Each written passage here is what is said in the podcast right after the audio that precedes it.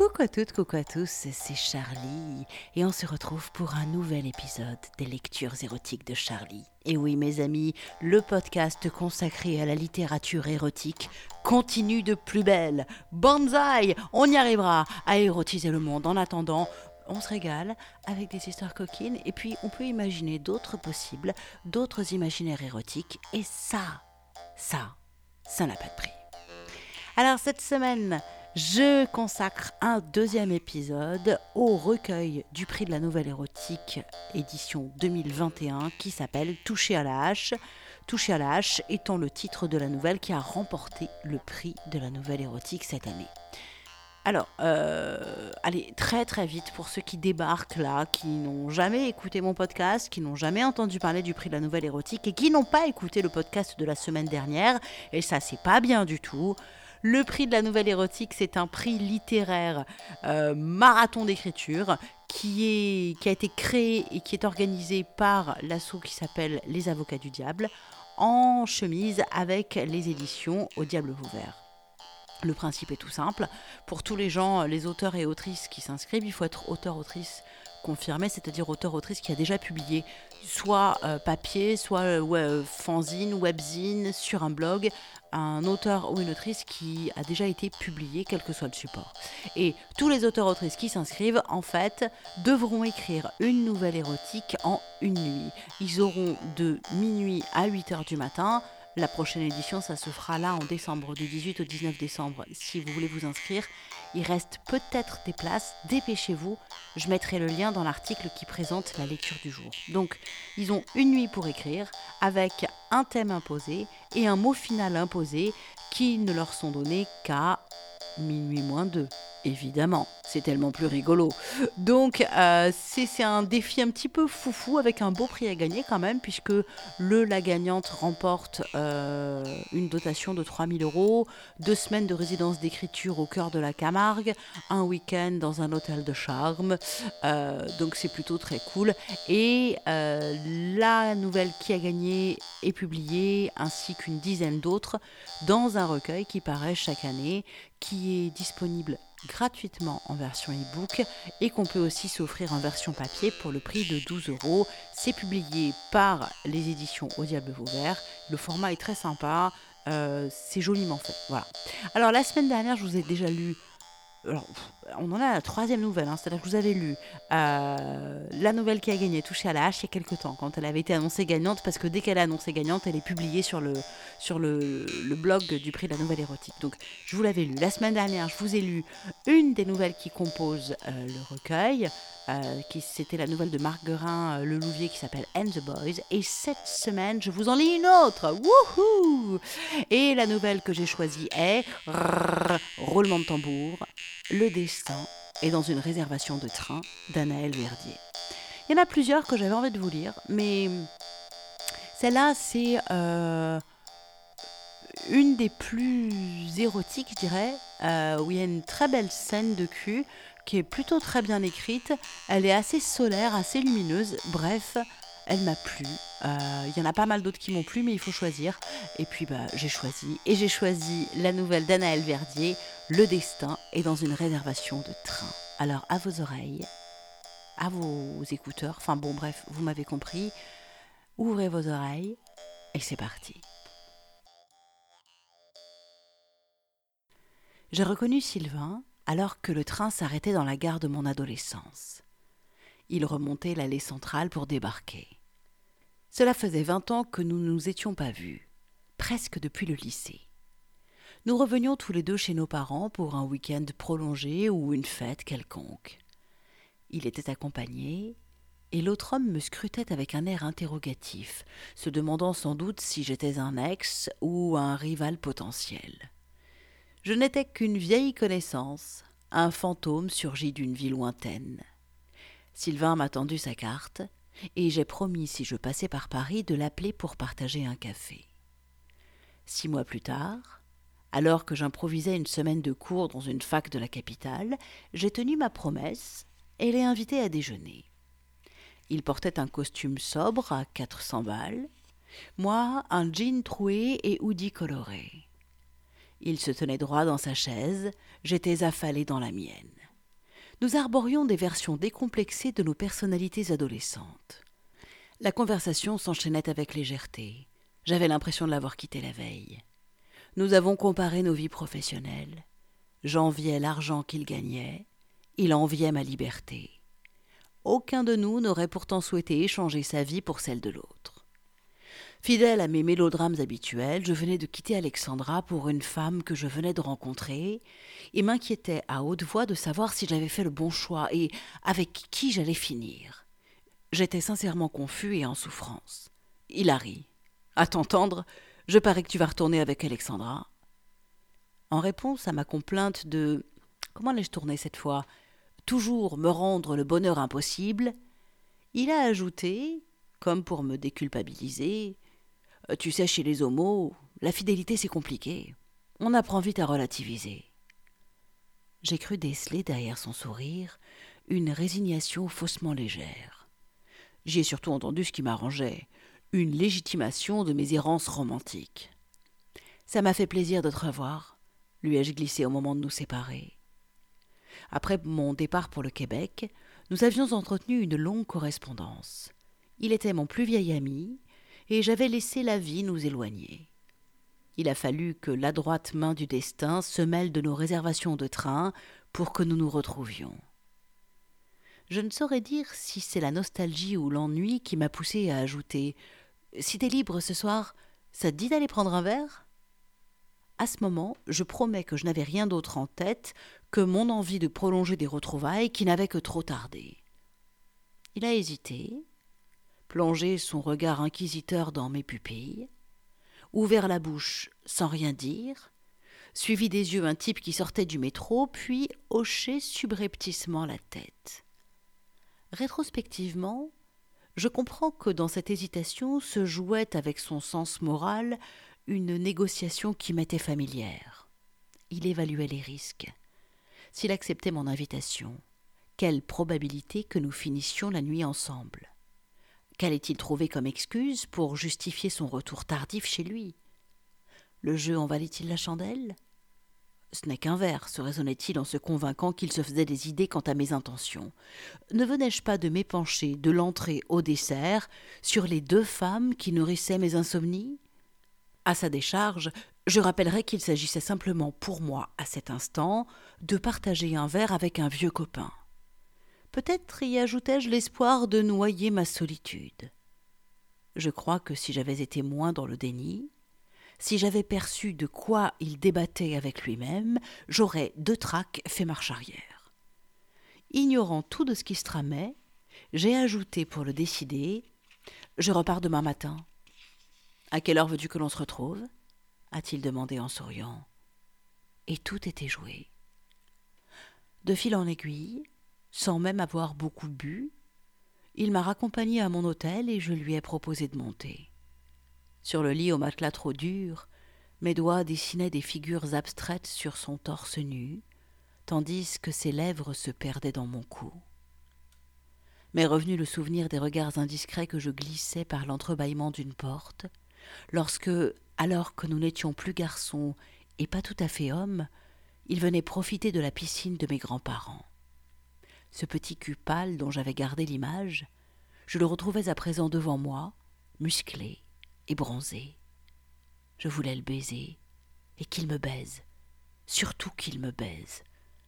J'avais déjà expérimenté, avec mes doigts, avec des jouets, même à l'occasion avec des amantes harnachées de godes, mais c'était la première fois qu'une queue vivante, chaude, raide et palpitante allait me pénétrer. J'étais aussi excitée qu'à l'approche d'un grand événement. Avant de lui offrir mon cul, je voulais faire connaissance avec celle qui allait être en moi. Je voulais la traiter comme j'aimais qu'on traite la mienne, avec adoration, délicatesse et gourmandise. J'ai ouvert son pantalon avec des gestes soignés. Lentement, j'ai fait sauter les boutons. J'y ai mis la main pour tâter à travers le caleçon en tissu fin la pine déjà gonflée. Je me suis senti rougir d'excitation en la découvrant sous ma paume. Embrasse-moi, a-t-il soufflé. En même temps, il me soulevait le menton d'un doigt ferme et tendre. Ses yeux brûlaient de lascivité, ses lèvres fines brillaient. Je me suis laissé faire. Sa langue a pointé entre mes dents, elle était longue et agile. Je me suis surpris à m'abandonner à son désir, moi qui prenais mes maîtresses, qui étais habituée à orchestrer et dominer l'acte. Pendant qu'il m'embrassait, je le branlais doucement. Sa queue durcissait. Elle était mûre pour sortir en plein jour. J'ai écarté les élastiques du sous-vêtement et baissé ensemble pantalon et caleçon sur ses genoux. Il avait le pubis et les bourses glabres, la verge droite, une goutte de mouille luisait à la pointe de son gland. Je l'ai essuyé d'un balayage du pouce que j'ai porté à mes lèvres. Il était chaud et salé, à peine acre. Je peux te sucer? Il a eu un sourire ému et a hoché la tête. Je l'ai poussé sur le lit et me suis agenouillé devant lui. Je voulais prendre mon temps. Je perdais une deuxième virginité et j'étais assez vieux maintenant pour l'apprécier. Vingt ans s'étaient écoulés depuis ma première fois avec une fille de Westmount à Montréal. Depuis, j'avais eu le temps d'en apprendre assez sur le sexe pour ne pas être tétanisé par l'inconnu. J'avais un peu le trac, mais pas la maladresse de mes seize ans. Parce que je savais ce que je faisais, j'étais libre des préoccupations qui m'avaient encombré à l'époque. Je pouvais savourer plutôt que de me précipiter gauchement. On devrait avoir la possibilité de revivre toutes ces premières fois avec la maturité de l'expérience. Je l'ai d'abord mangé avec le regard. Son sexe était beau. J'entends parfois que les verges sont moches, que leur dessin manque d'élégance. Ce n'est pas mon avis. Son sexe dressé dégageait une fierté naïve que je ne voulais pas contrarier.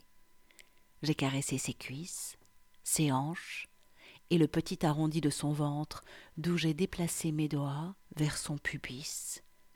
Mon autre main suivait les courbes de ses jambes jusqu'au pli de laine pour lui effleurer le scrotum. Avec une coordination qui m'a surpris moi-même, j'ai enroulé dans un même mouvement mes doigts à la base de sa queue et ma paume autour de ses bourses. Il a soupiré et s'est détendu complètement. Nerveux, j'ai approché ma bouche, sorti ma langue, et lapé d'un coup bref le gland bombé d'excitation. Il sentait le muscle qui avait un goût salé. Le cœur battant en accéléré, le périnée saturé d'énergie, j'ai humecté mes lèvres et l'en ai enveloppé jusqu'au frein. Ses couilles roulaient dans ma paume. Il gémissait. C'était bon de le sentir s'abandonner au plaisir.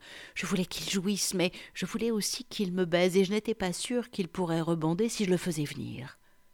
Je guettais ses réactions, en essayant de décoder les variations de son souffle dont j'ignorais le langage.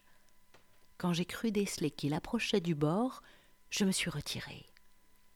J'ai léché sa queue sur toute la longueur, puis me suis frottée à lui. J'étais encore à moitié habillée, mais je voulais qu'il prenne les choses en main, qu'il montre qu'il voulait mon cul.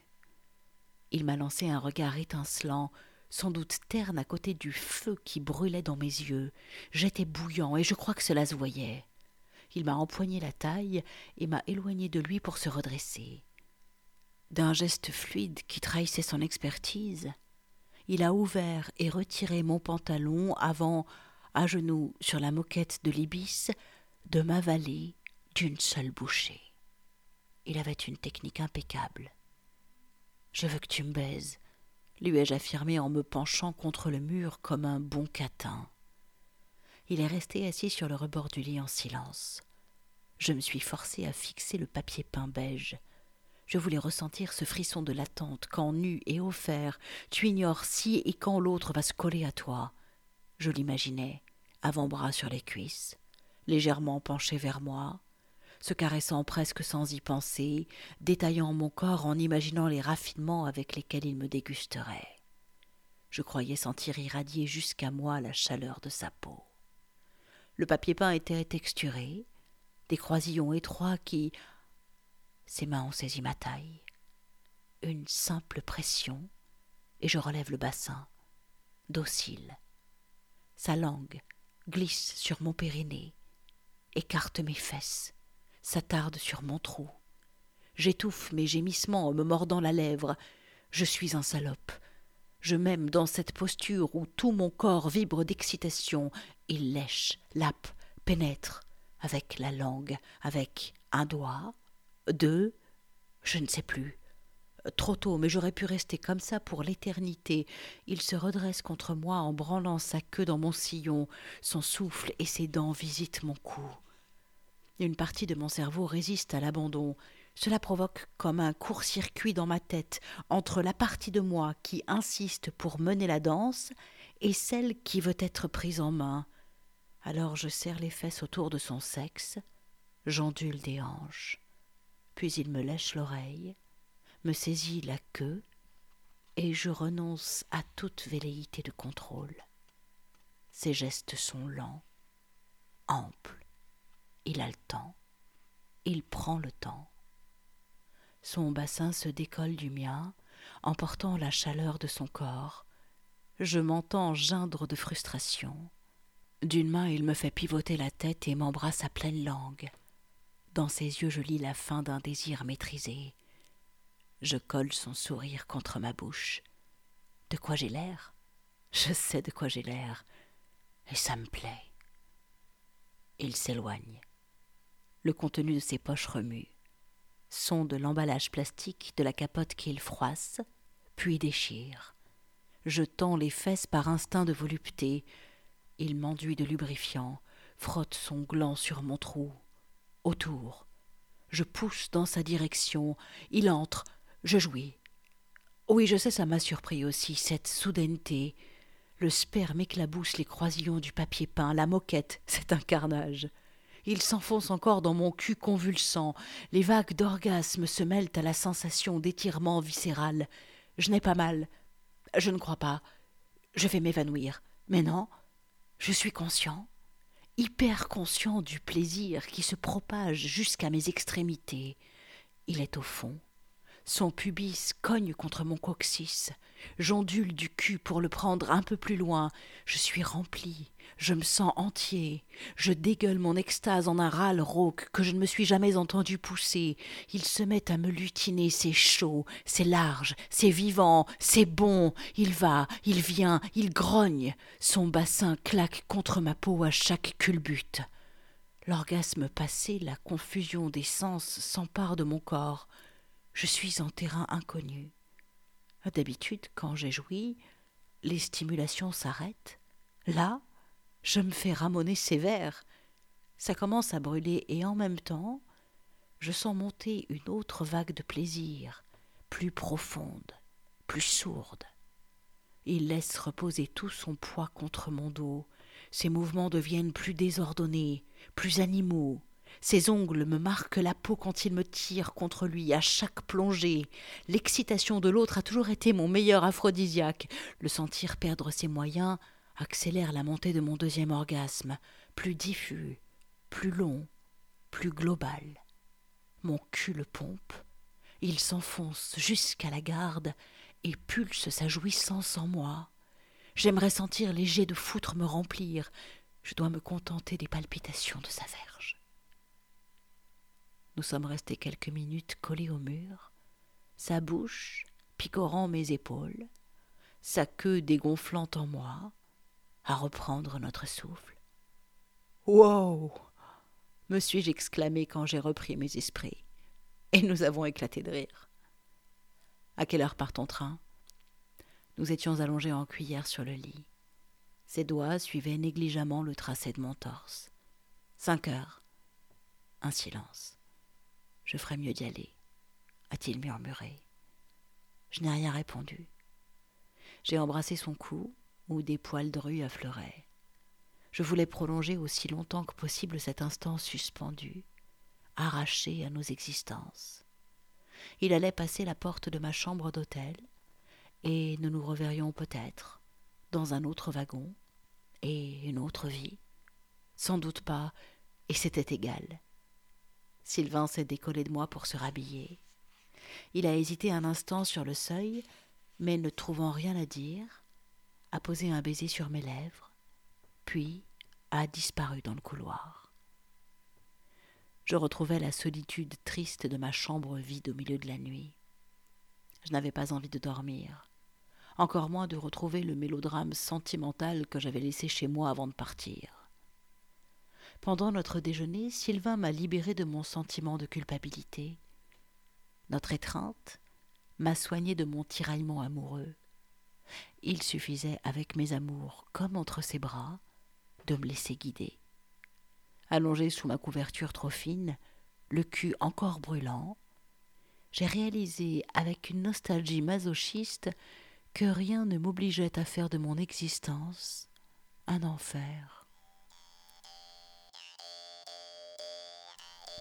Voilà, c'était donc la nouvelle d'Anaël Verdier qui s'appelle Le destin est dans une réservation de train. Bon, bah, je pense que vous comprenez pourquoi j'ai eu envie de vous la lire. Hein. Il y a quand même une scène de cul qui est assez magnifique. Enfin, moi j'ai trouvé qu'elle était hyper excitante, quoi. Et euh, parce que ce qui est très excitant, c'est que l'auteur écrit vraiment le désir, la jouissance.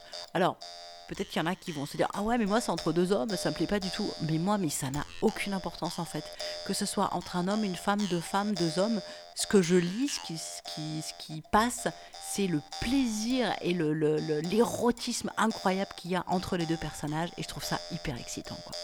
Voilà. Alors, pardon, j'ai oublié de vous préciser avant la lecture, le thème imposé pour euh, ce prix de la nouvelle érotique, c'était soigner le mal par le mal, soigner le mal par le mal, voilà. Et euh, le mot imposé était le mot enfer qui devait finir la nouvelle.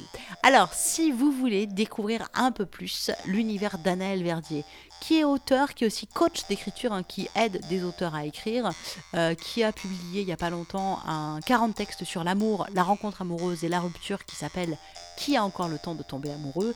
Eh bien, je vous mets sur l'article qui présente la lecture du jour le lien vers son site, je peux même vous le donner à l'oral, anaelverdier.com. Je vous mettrai aussi le lien évidemment vers le site du prix de la nouvelle érotique. Si parmi vous, il y a des autrices, des auteurs qui ont envie de participer et qui ne se sont pas encore inscrits, dépêchez-vous. À mon avis, c'est euh, va pas falloir tarder parce que bah, le prochain prix de la nouvelle érotique, la nuit d'écriture, ça sera entre le 18 et le 19 décembre. Et d'ores et déjà, bonne chance à tous ceux qui vont y participer. Amusez-vous, éclatez-vous et bon courage. Et beaucoup de café. Voilà, c'est vous et beaucoup d'inspiration. Youhou et puis, bah, vous aurez tout ça sur mon site, hein, charlie-tantra.fr. Vous aurez également le lien vers mon Patreon si vous voulez soutenir les lectures érotiques de Charlie. Comme je vous l'ai annoncé il y a déjà deux ou trois lectures, j'ai fait un grand chambardement dans mon Patreon. Il y a plus de minimum imposé pour avoir accès aux podcasts exclusifs, aux petits contenus bonus que je poste sur mon Patreon. C'est du contenu qui est publié de manière aléatoire, qui est juste un moyen de vous remercier. Tous les gens qui me soutiennent sur Patreon, en fait, euh, bah, s'engagent et me prouvent leur soutien de manière très concrète et pragmatique en disant bah waouh, merci franchement pour ce que tu fais, pour euh, le temps que tu prends pour euh, créer les épisodes des podcasts, ton site où il y a, des tests sextoy, pas de la sexualité, tout ça, blablabla. Bla, bla, bla, et donc qui, chaque mois, font l'effort de donner une petite pièce, comme on donne une pièce au mec qui joue de la musique dans la rue et ça te fait sourire. Alors, si ce que je vous fais vous plaît, eh ben, monsieur, dame, n'hésitez pas à votre bon cœur. Et moi, de temps en temps, je poste du contenu rien que pour vous. C'est pas des podcasts qu'on achète en plus, c'est juste moi, ma manière de vous remercier. Voilà. Je vous fais des gros, gros, gros bisous. Aujourd'hui, je suis d'humeur bisouilleuse. Prenez soin de vous. Vous pouvez reprendre une activité normale car cet épisode touche à sa fin. Et je vous retrouve très vite pour de nouvelles aventures érotiques, bien entendu. Ciao, ciao, ciao.